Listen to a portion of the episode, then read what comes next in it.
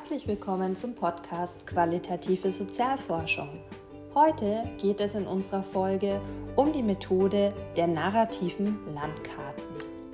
Narrative Landkarten, oft auch subjektive Landkarten genannt, finden sich traditionell in der qualitativen Sozialraumforschung oder generell der visuellen Ethnographieforschung, um Lebensräume von Befragten und deren subjektive Relevanz besser kennenlernen zu können. Im Mittelpunkt der Erhebung und Auswertung von narrativen Landkarten stehen dabei zeichnerische Einheiten in Kombination mit narrativ ergänzenden Passagen. In der Sozialraumanalyse skizzieren Befragte beispielsweise wichtige, für sie bedeutungsvolle Orte, Wegstrecken, die aus ihrer subjektiven Sicht beschwerlich oder einfach zurücklegbar sind, Institutionen, die in ihrem Leben einen wichtigen Stellenwert einnehmen, oder aber sie zeichnen ihre sozialen Netzwerke mit Blick auf Nähe und Distanz sowohl lokal als auch emotional ein. Im Kern geht es darum, die Lebenswelt einer spezifischen sozialen Gruppe besser verstehen zu können. Diese inzwischen sehr umfangreichen Erfahrungen bezüglich narrativer Landkarten in der Sozialraumanalyse wurden von uns für ein anderes Projekt übertragen. Hier ging es um die Erforschung der subjektiven Bewertung gegenwärtiger Entlohnungsstrukturen durch Fachkräfte in der Kindertagesbetreuung. Die Idee zur Anfertigung von narrativen Landkarten zu Berufsstationen und Dropout-Gründen entstand vor dem Hintergrund der zunehmenden Heterogenisierung der Berufseinmündung in dieses Feld sowie auch der zunehmenden Personalfluktuation aus dem Feld heraus.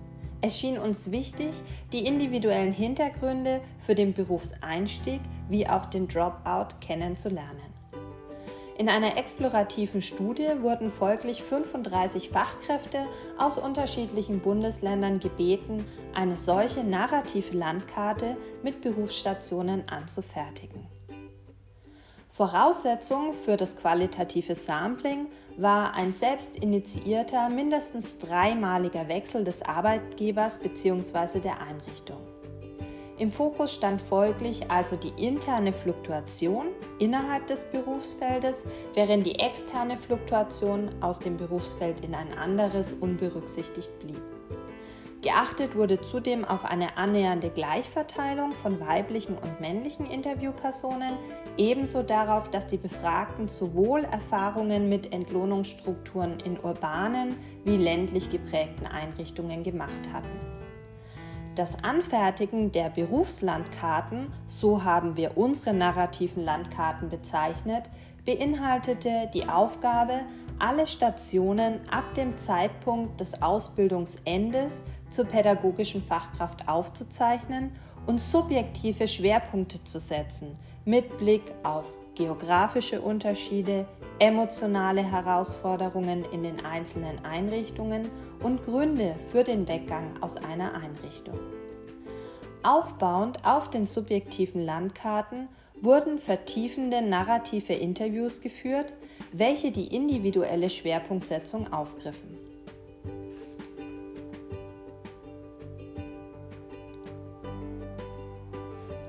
Die narrativen Landkarten bieten eine gute Möglichkeit, visualisierbar die Auseinandersetzung des Individuums mit der Berufsbiografie nachzuzeichnen und hier im narrativen Interview tiefer darauf einzugehen. Man sieht auf Berufslandkarten beispielsweise eine frühe Auseinandersetzung der Befragten mit dem Aspekt, wo will ich hin? Welche Position will ich irgendwann einmal haben? Gehen die Befragten lineare Berufswege oder sind es Umwege, die manchmal gegangen werden müssen, um die angestrebte Position erreichen zu können? Solche Berufslandkarten werden von diesen Gedankengängen maßgeblich beeinflusst und bereits bei der ersten Station kann im Rahmen des narrativen Interviews dann eine kritische Reflexion des eigentlichen Standings in der damaligen Ausbildungsstätte oder Berufsstätte erfolgen. Die narrative Landkarte erlaubt es also, dem Interviewer zusammen mit der Interviewperson noch einmal in diese Berufsbiografie hineinzugehen und retrospektiv die Berufsbiografie gemeinsam zu durchleuchten.